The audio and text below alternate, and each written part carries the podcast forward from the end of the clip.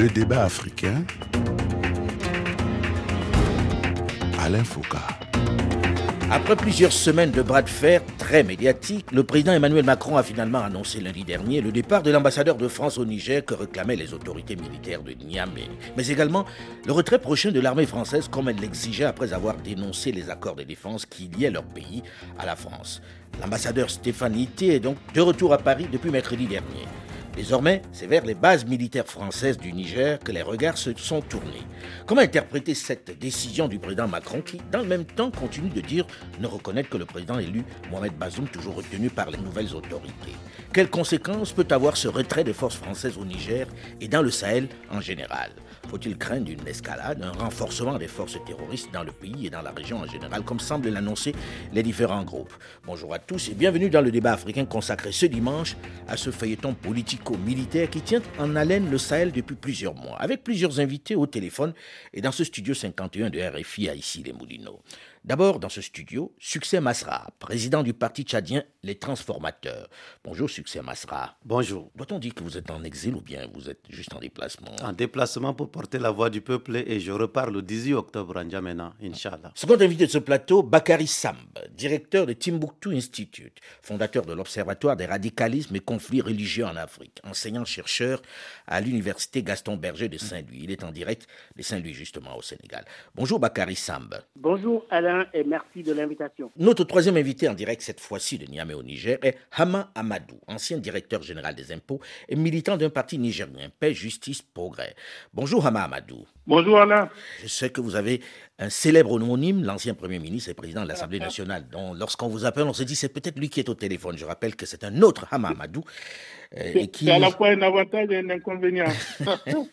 c'est comme le Niger et le Nigeria. voilà, c'est comme le Niger et le Nigeria. En direct cette fois-ci, au téléphone de Paris, Sedi Kaba, journaliste spécialiste des questions africaines, écrivain et président du Centre international de réflexion et d'études sur le Sahel. Bonjour Sedi Kaba. Bonjour Alain et bonjour à tous vos auditeurs. Mmh. Toujours en direct au téléphone de Paris, dernier invité et pas des moindres, Bruno Fuchs, député, délégué général de l'Assemblée parlementaire de la francophonie. Bonjour Bruno Fuchs. Bonjour Alain Foucault, bonjour à, toutes et à tous les auditeurs. Alors j'ai envie de me tourner vers Niamey déjà pour poser la question à Hama Amadou. Comment a été accueillie l'annonce du départ de l'ambassadeur de France et plus prochainement de l'armée française? D'abord, Alain, euh, comme un, grand ouf de soulagement pour la plupart des, Nigériens. Mais pourquoi un ouf? Qu'est-ce qui fait que ce, soit devenu un tel sujet de, passion sur place? Vous, le savez, là, euh, le fait de déclarer un ambassadeur persona non grata est toujours un geste fort de désapprobation de la part du pays qui fait cette déclaration et, cela peut évidemment entraîner une détérioration des relations bilatérales à court terme entre les pays. les Nigériens en sont conscients. Ah ça, les relations bilatérales. Il y a des raisons, pardon. Je dis en tout cas les relations entre les deux pays en ce moment, on ne peut pas dire qu'elles soient particulièrement chaudes. E, e, exactement. Mais dans, l'histoire des, nations, euh, je pense que rien ne résiste à la volonté d'un peuple courageux, révolté et déterminé comme euh, les Nigériens le sont actuellement. Des déclarations précédentes des autorités françaises ont pu être mal perçues dans le corps euh, social du Niger et surtout euh, dans l'environnement politique. Et cela a pu avoir des conséquences euh, que vous connaissez avec la déclaration de cet ambassadeur comme étant une personnalité non désirable au Niger. Dites-moi Bruno Fuchs, vous qui allez régulièrement en Afrique, puis vous voyagez pas mal en Afrique, Comment expliquer qu'on en soit arrivé là? Qu'est-ce qui explique que entre le Niger et, la France, les choses se soient détériorées à cette vitesse-là? Est-ce simplement le fait qu'on ait renversé un président élu? Bah, c'est une très longue histoire. Je pense qu'il faut revenir à toute euh, la période de colonisation, l'attitude des Français. C'est une très longue histoire. À mon avis, l'élément euh, du Niger n'est que euh, un des éléments de l'ensemble de, cette histoire. Mais paradoxalement, au Niger, on avait un nouvel accord militaire dans lequel euh, les forces françaises étaient sous commandement nigérien.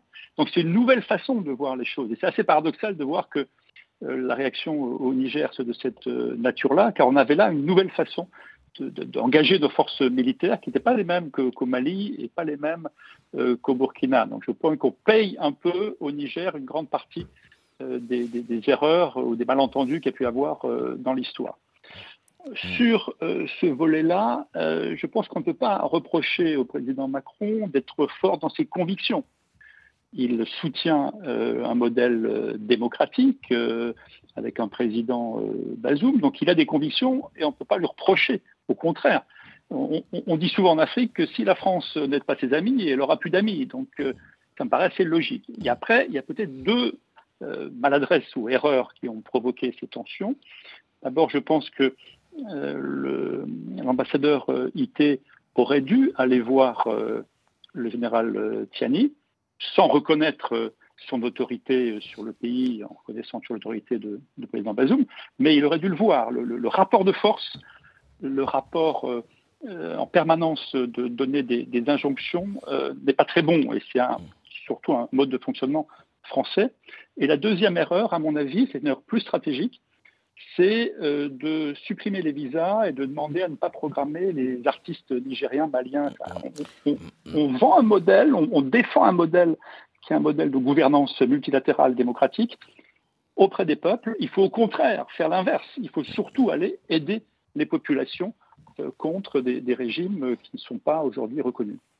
Euh, succès Masra, vous qui regardez ça d'ici et du Tchad aussi, comment expliquer cette escalade au-delà de ce que vient de dire Bruno Fuchs? Vous partagez son point de vue et est-ce qu'on doit se réjouir de ce départ?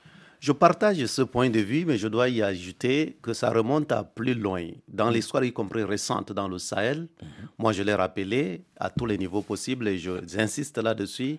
Ce qui se passe dans le Sahel et euh, le regard que les peuples du Sahel ont sur la France prend son origine probablement au Tchad, où euh, on a eu un coup d'État, il faut le reconnaître. Mhm. à la mort du président. À la, mort du président Déby, un changement anticonstitutionnel, mhm.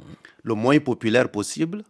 Ailleurs, ça fait l'objet d'une euh, des réjouissances, des, réjouissances populaires. Au Tchad, ça fait l'objet d'une contestation populaire. Et paradoxalement, alors même que la France se veut vertueuse sur les questions de démocratie, ben, la France a été non seulement silencieuse, mais a eu des attitudes qui sont, à mon avis, des fautes politiques. Oui, mais vous, avez écouté, vous avez écouté le président Bazoum qui justifiait le choix porté sur le fils d'Ebi à cette période-là par le fait qu'on avait peur que les djihadistes débarquent que les, terroristes débarquent à Niamey. Mais l'ironie de l'histoire, le président Bazoum, quand il était venu en mai, je fais partie de cette délégation de chefs de partis politiques qui l'ont rencontré. Mm. Je me souviens lui avoir dit, devant l'ensemble de mes confrères, que je n'ose pas l'imaginer, lui, le démocrate, venir défendre un coup d'État au Tchad. Et que s'il le faisait, le ligne tchadien ferait que probablement lui aussi, il subirait la même chose. J'aurais ah. aimé ne pas avoir raison, et l'histoire est en train de donner raison. Les arguments que le président Bazoum utilisait en présence du président français, aujourd'hui, le montre totalement dans une situation ubesque où exactement le contraire de ce qu'il défendait lui est arrivé. Donc je crois que une des leçons à tirer pour l'avenir, c'est de reconnaître qu'aujourd'hui, il faut restaurer la crédibilité de la parole de la France. Le double langage, les doubles attitudes. Si c'est fait à Paris à midi, à midi une minute, dans les villages africains, c'est su et c'est connu. Donc on ne peut plus dire aux Africains une chose et avoir une attitude euh, contraire. Si on est vertueux en matière de la démocratie, il faut avoir la même règle pour tout le monde. Je vous donne un exemple du seul propos, hein. rapidement. Aujourd'hui, dans les capitales africaines, les gens nous disent, mais ça donne l'impression que la France ressemble plus, de plus en plus à une sorte un peu de sans domicile fixe qui déménage d'un pays à un autre.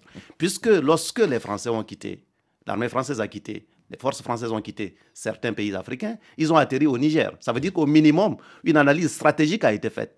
Si au Niger, la même chose arrive, ça voudrait, ça voudrait dire qu'on s'est trompé dans cette analyse. Et la prochaine destination, c'est où? Le Tchad.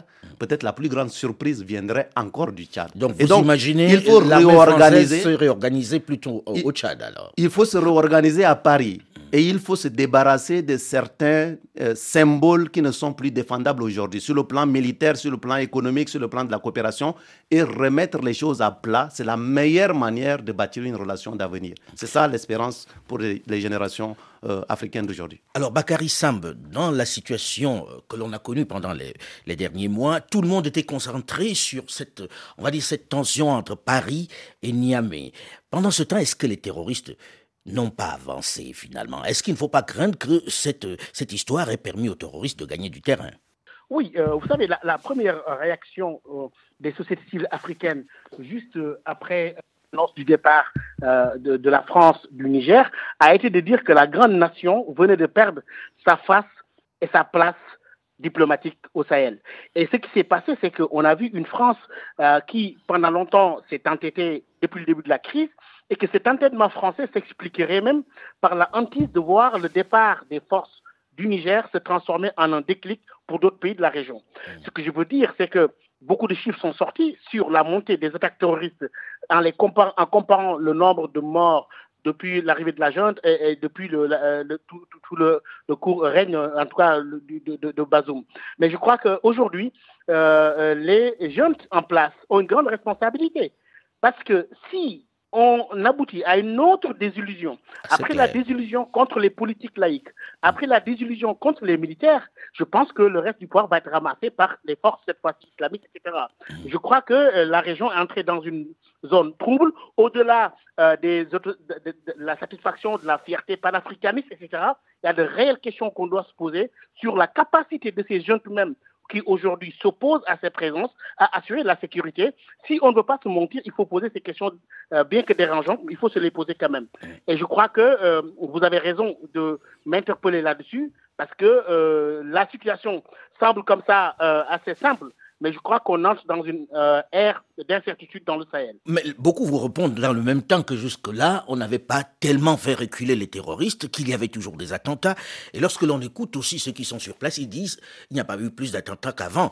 Est-ce que ça va être plus grave qu'avant avec le départ des troupes françaises? Je ne lis pas l'avancée du terrorisme au départ de la France ou, euh, mm-hmm. quelconque situation.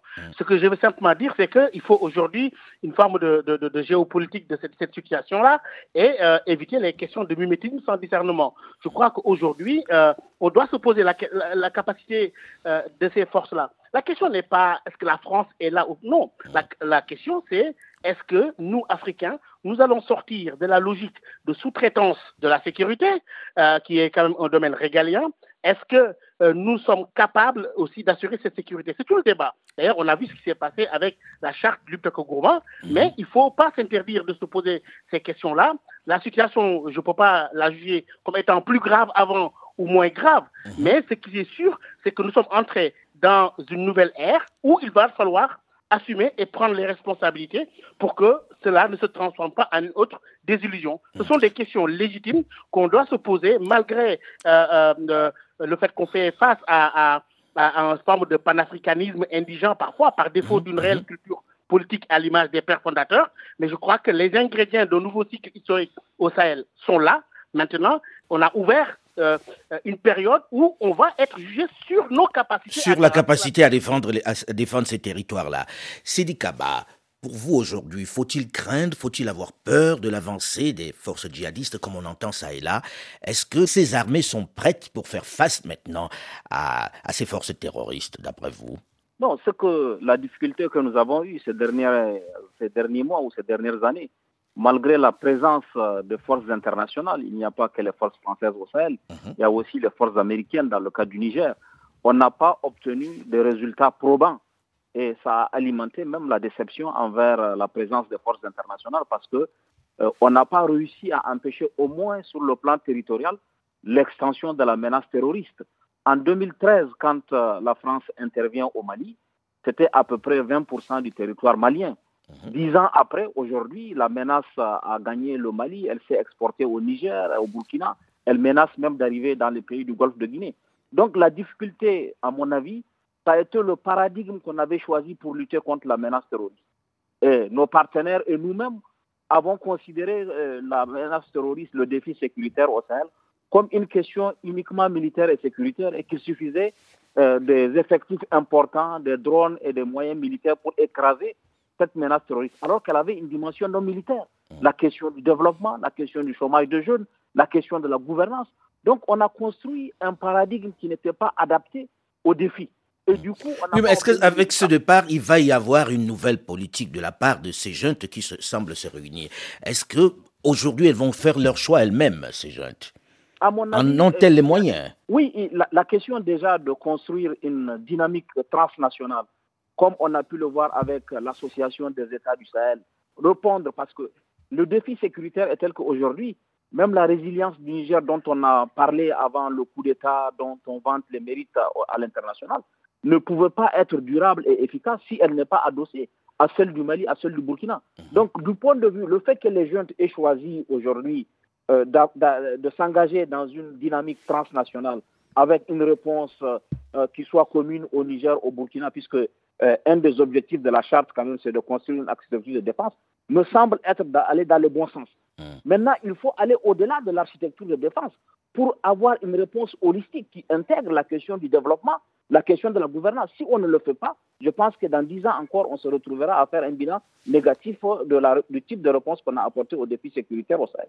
Alors, Hama Amadou, vous qui êtes sur place au Niger, avez-vous le sentiment que euh, cette junte qui a demandé le départ des Français est préparée? Est-ce que on n'est pas dans quelque chose qui est plus de la passion que de la raison véritablement? Sont-elles prêtes véritablement à organiser, on va dire, une contre-offensive contre ces terroristes? Non, Alain, ce qu'il faut comprendre, c'est que la présence de ces forces euh, étrangères, je ne dis pas euh, les forces françaises, moi je dis les forces étrangères, euh, emporte déjà plusieurs faiblesses. L'inefficacité de ces forces, la dépendance des forces nationales aux forces vis-à-vis des, forces étrangères. J'ai entendu l'interlocuteur français nous dire que les forces françaises étaient sous commandement nigérien. Le problème, c'est que les forces, françaises, les forces étrangères sont souvent soumises aux intérêts aux objectifs de leur pays d'origine. Leur principal objectif est de protéger les intérêts nationaux de leur pays, ce qui peut diverger des priorités du pays hôte pour ce qui concerne le Niger.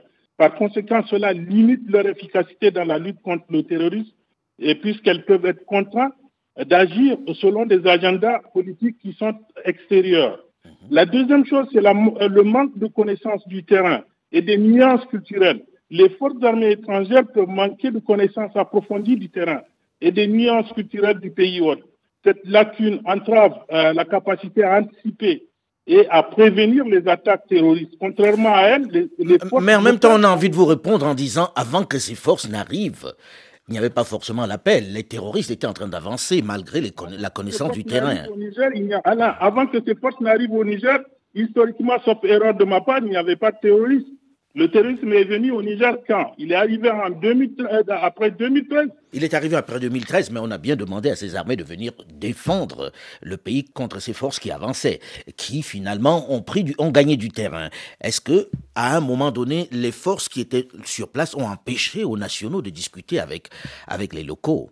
Euh, Factuellement, on peut, on, on peut comprendre ça de deux façons. Il y a deux grilles de lecture. La grille de lecture euh, de l'extérieur, c'est que ces forces ont été invitées au Niger. Les Nigériens ont plutôt le sentiment que ce sont des forces qui se sont fait inviter au Niger.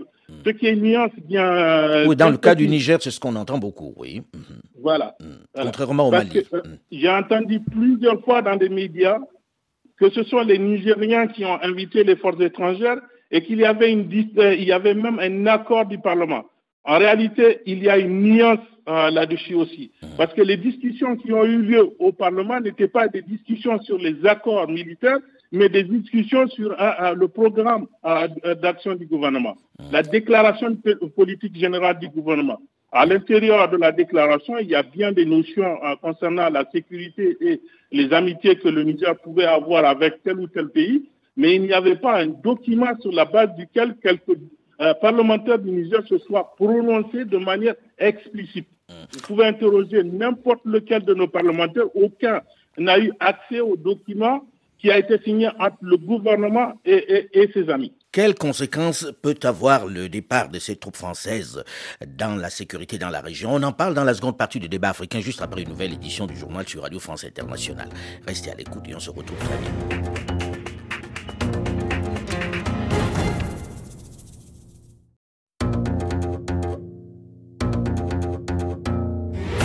Le débat africain. Alain Foucault. Maintenant que c'est annoncé par le président Emmanuel Macron, à quand le départ de l'armée française du Niger? C'est quoi la suite? Les armées du Niger, du Mali et du Burkina Faso peuvent-elles faire face toute seule aux groupes terroristes qui s'enhardissent dans tout le Sahel?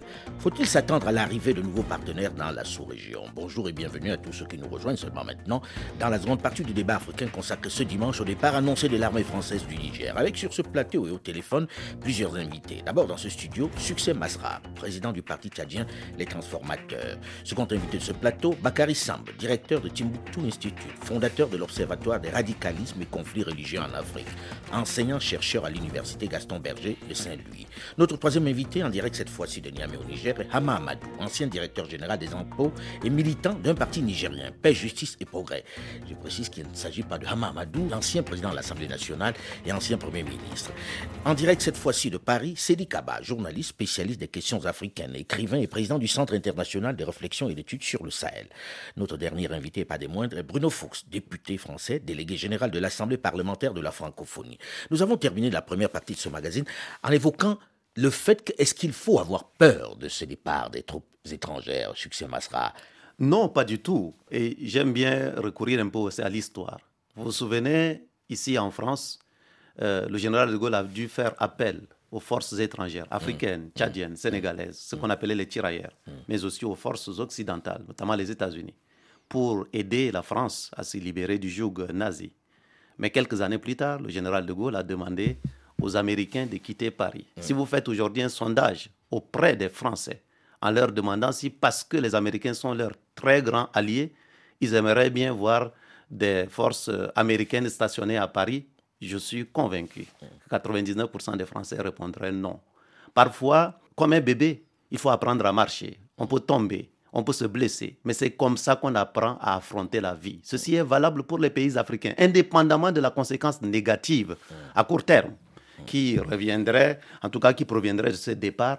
Parfois, les symboles en politique sont plus importants même que le fond. Et donc, dans la stratégie d'avenir, la France et les pays africains doivent réfléchir à être plus efficaces ensemble sans avoir besoin forcément de s'embarrasser, euh, je dirais, des symboles qui ne sont plus défendables. Avoir des forces stationnées de façon pérenne dans un pays, c'est valable pour tout le monde. Les peuples ont la même âme. Et quelqu'un nous disait, euh, je pense, y compris parmi les autorités françaises, les plus lucides encore, qu'une armée de libération qui reste plus de dix ans devient une armée d'occupation. C'est une perception et parfois les perceptions peuvent tout détruire. Et donc, nous devons anticiper et ne pas donner l'impression d'être pourchassés. Et c'est ça, c'est en cela que la France, d'une certaine manière, fait un gâchis parce qu'elle est, d'une certaine manière, elle apparaît aujourd'hui comme un pays avec des forces qui sont chassés d'un pays, puis s'arrêtent quelque part, et puis on leur dit de partir, et puis s'arrêtent ailleurs. Mais j'ai le sentiment que, le Tchadien que vous êtes, comme beaucoup de Tchadiens que j'ai entendus sur la question,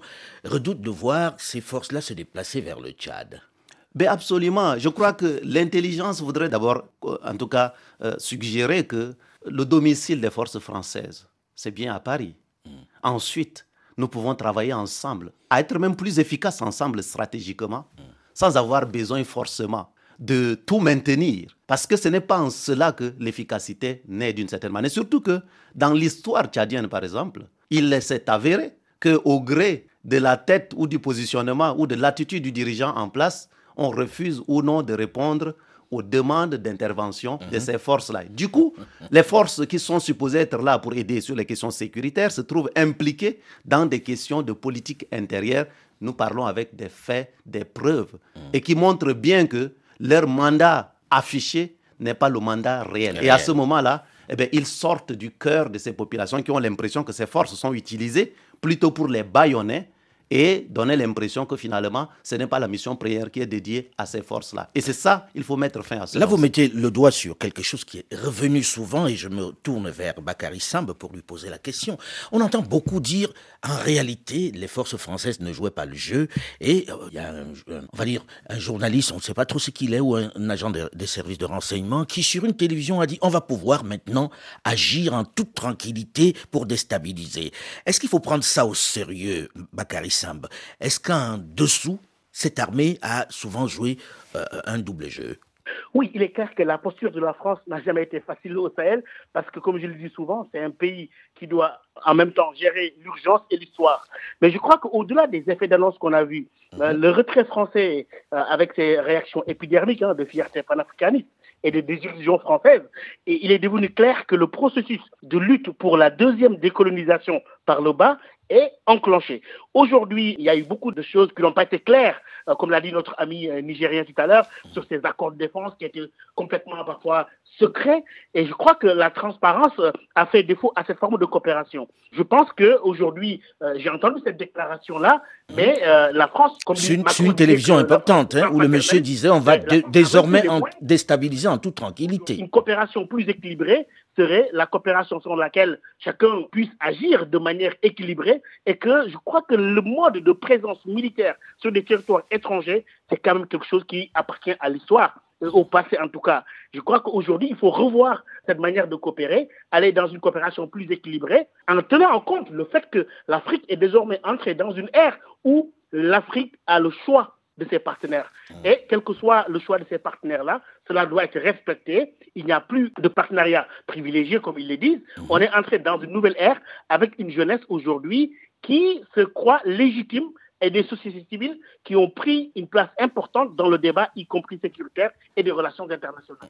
Alors, Cédric Kaba, on a entendu euh, beaucoup de personnes réagir au propos de ce monsieur-là, et ce n'est pas nouveau, je vais dire, un certain nombre de personnes en parlaient depuis un certain moment. Avez-vous le sentiment qu'il y a eu à un moment donné, dire une démarche de déstabilisation, un autre projet des forces étrangères sur place. Et faut-il craindre que cela arrive aujourd'hui si ça n'existait pas? Non, je, ne suis pas sûr, euh, en tout cas, sauf à apporter la preuve, mhm. que euh, les forces étrangères aient pu, par exemple, fournir des moyens aux terroristes pour leur permettre euh, d'attaquer les armées locales. Mais ce qui a pu se passer et qui n'est pas contestable, c'est que la présence n'était pas adaptée aux besoins de ces armées-là. Alors que, par exemple, pour prendre un exemple très précis, lorsqu'il y a une attaque des forces armées, par exemple du Niger à Inates, et que l'armée française se trouve à 30 minutes de vol et qu'elle n'intervient pas aux côtés de l'armée nigérienne, ça a pu alimenter le ressentiment de la population et les rejets. Et les gens se sont dit à quoi sert leur présence? D'autres exemples peuvent être donnés. Lorsque 50 ou 150 motos se déplacent pour attaquer un village alors que les moyens satellitaires de ces armées sont braqués sur ces régions et qu'on ne fournit pas aux armées nationales des renseignements pour les dire vous allez être attaqués, les gens peuvent se poser des questions légitimes. Hmm. Et cette inaction a pu être perçue comme une complicité, mais l'inaction elle-même, elle, n'est pas contestable. Maintenant, à mon avis, il faut même considérer ce départ de, de forces étrangères comme une opportunité pour nos pays, pour bâtir eux-mêmes leur sécurité et compter sur leurs moyens. On va, en parler, dans un court instant, mais je voulais déjà qu'on finisse avec cette suspicion permanente qu'il y a eu sur l'action de l'armée française dans, dans la sous-région Bruno Fuchs. Pour vous, ça vient de quoi exactement? De cette inaction dont parle Kaba à l'instant dans certaines circonstances? Il y a toujours des faits dans lesquels euh, on peut interpréter des choses. je, comprends ce que dit euh, Sidi Kaba. Mais à l'inverse, les résultats, notamment de l'armée française au, Mali, sont réels. Le quiproquo, et c'est ce que M. Abba vient de dire, c'est qu'en réalité, la stratégie militaire ne permet pas de venir à bout de la situation au, Sahel. Mhm. en Afghanistan, vous aviez 200 000 hommes. Là, on a 5000 hommes. Donc, on n'a pas eu de, vision politique, il n'y a pas eu d'objectif politique. On a pensé que l'action militaire allait suffire euh, à résoudre la situation. donc, le, point de départ de l'ensemble des quiproquos euh, vient de là. Après, il y a eu Kidal, etc., d'autres exemples. Mais sur le Niger, c'est très paradoxal parce que le Niger a des accords de défense avec les Américains, avec les Russes, avec les Français. Au Niger, vous avez euh, des Roumains, des Allemands, des Belges, des, Portugais. Donc, on voit bien que euh, la junte stigmatise les Français pour des raisons que, l'on connaît, pour asseoir un, pouvoir euh, récent, mais qu'en réalité, il y a le court terme du pouvoir politique et de la gouvernance, et le moyen long terme, celui de la sécurité du pays. Et mon sentiment, c'est qu'aujourd'hui, euh, les armées maliennes et, et burkinabées ne sont pas en état de résister aux terroristes et aux attaques djihadistes dans la durée.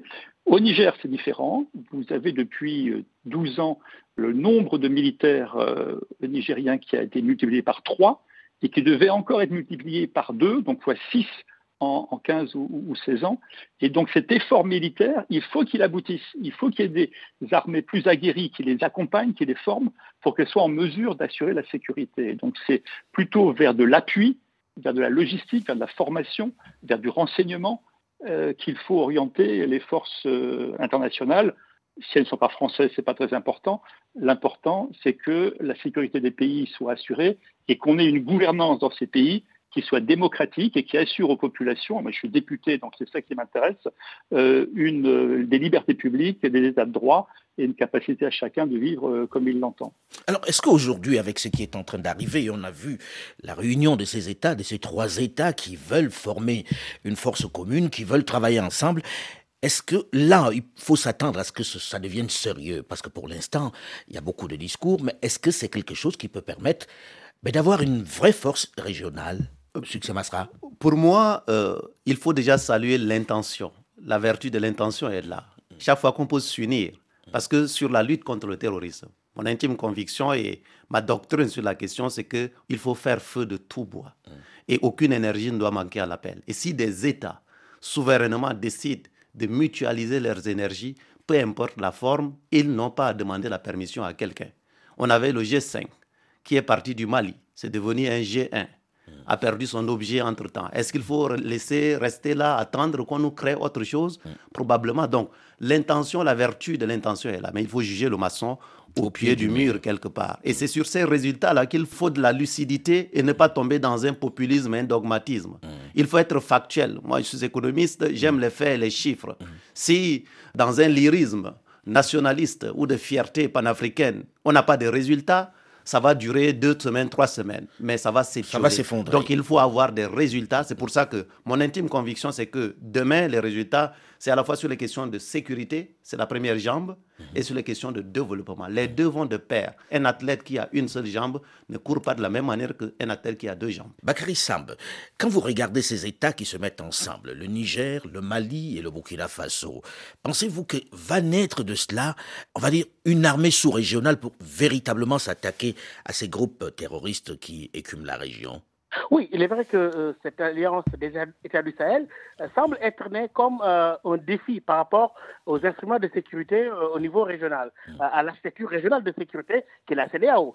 Il n'y a qu'à voir l'article 6 qui correspond carrément à l'article 5 de l'OTAN sur, sur la, la, question de la protection en cas, d'agression. Maintenant, moi, je me réjouis à chaque fois que les Africains unissent leurs forces, que les Africains fassent de la mutualisation des forces.